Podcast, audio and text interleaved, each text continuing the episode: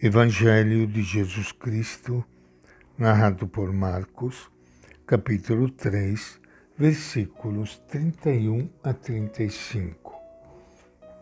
Naquele tempo, chegaram então a mãe e os irmãos de Jesus. Ficaram do lado de fora e mandaram chamá-lo. Muita gente estava sentada em volta de Jesus e lhe disseram: Olha, tua mãe e teus irmãos e tuas irmãs te procuram lá fora. Ele lhes respondeu: Quem é minha mãe e meus irmãos? E olhando em volta para os que estavam sentados ao seu redor, Jesus disse: Eis minha mãe e meus irmãos. Pois quem fizer a vontade de Deus, esse é meu irmão, minha irmã e minha mãe. Esta é a palavra do Evangelho de Marcos. Minha saudação e meu abraço para todos vocês, irmãos e irmãs queridas, que estão participando do nosso encontro com o Evangelho de Jesus. Eu não sei se vocês prestaram bem atenção a estas palavras do Evangelho de Marcos e não se sentiram parte da família de Jesus. Quando ele diz, afinal, quem é minha mãe e quem são meus irmãos? E olhando em volta, para todos vocês, ele disse: Eis minha mãe e meus irmãos. Legal, né, gente? Ele olhou para todos nós e disse assim: Eis aqui minha mãe e meus irmãos. É bonito sentir e experimentar que nós fazemos parte da família de Jesus, do grupo que ele escolheu para estar junto com ele e para continuar a missão dele. Na realidade aqui do Evangelho, continuando Marcos, a descrição daquilo que estava acontecendo ao redor de Jesus,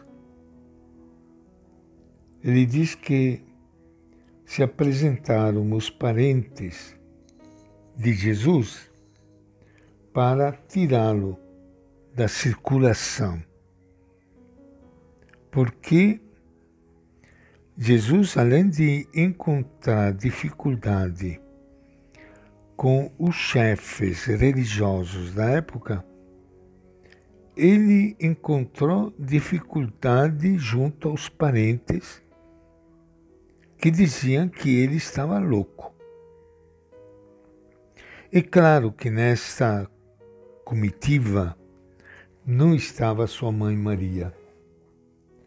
No episódio de hoje, porém, a mãe está presente junto com outros familiares.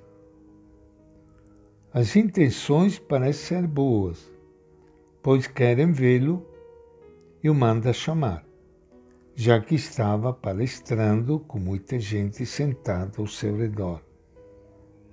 E Jesus aproveita a ocasião para nos oferecer um novo conceito de parentesco que nasce da fé.